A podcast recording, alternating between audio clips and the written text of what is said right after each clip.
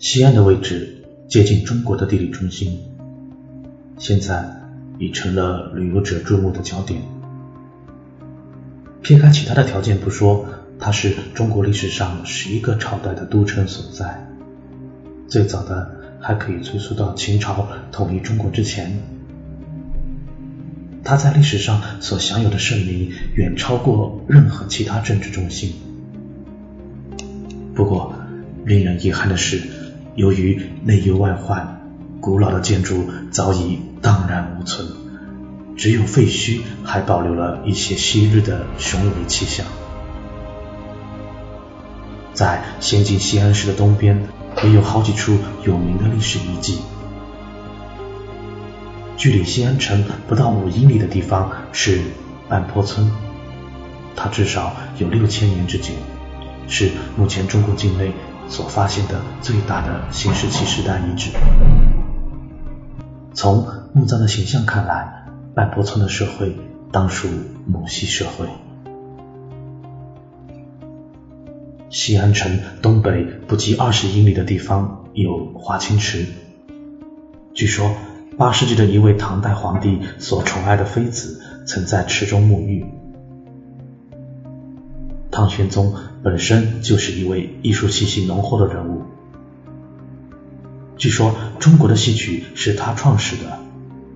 而他所爱的女人更是资质丰艳，善歌舞。华清池也因他在此衣着芳泽而响名千载。但是他们的故事却以悲剧结束。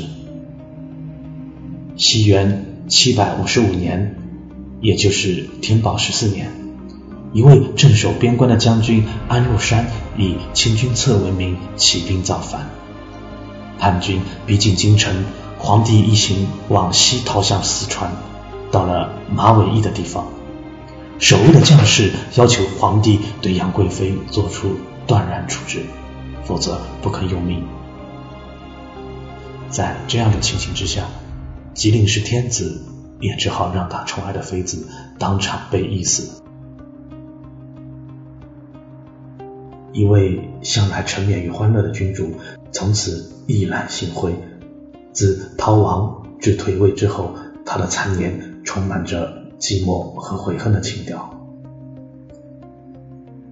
一位时代距他不远的诗人白居易，以极其想象力的笔调，描写了唐明皇终夜不眠，看着宫前萤虫飞来飞去，阶下落叶也无心找人打扫的心情。这样的忧恨缠绵，只有越陷越深。非人世间任何因素可能稍以数位。这首《长恨歌》也随着流传千古，直到一九二零年和一九三零年间，仍旧为小学生所吸诵。也可见得，即使是君主制度下的教育，在开口闭口不离道德之余，并没有完全忽视情绪和抒情主义。要是全然的不近人情，则不会让这样的一首诗歌传教学习，直到民国时代还去打扰年少公民的未成熟心情了。有了华清池和杨贵妃的故事，我们也可以存着信心，不论经过任何意识形态之熏陶，也不论古今中外，人类共同的情绪有如一座大水库，永不会枯竭。去华清池的温泉不远，有一九三六年西安事变蒋介石门难的地方。当年十二月十二日，少帅张学良的部队冲入委员长行营，要求他停止对共产党的围剿，以便一致对日抗战。这兵变的目的既达，中国的政治从此改观，间接的也影响到全世界的历史。时至今日，在某些方面讲，我们仍然感觉到这是五十几年前的事变之后果。当年双十二日枪声既息，国民的最高统帅被一个下士班长和一个士兵发现，他孑然一身，未被伤害，躲在附近骊山的一个山洞里。今日该处有一座亭子，纪念当年历史之展开，请让这两个籍籍无名的角色去完成如此一段带戏剧性而具有庞大后果之任务。越是接近骊山，我们也更感觉到和历史接近。它的影响愈浓厚，它的展开也愈合时宜。本来我们也已经知道秦始皇葬在骊山，距西安约四十英里。此人被称为世界上最可怕的专制魔王之一。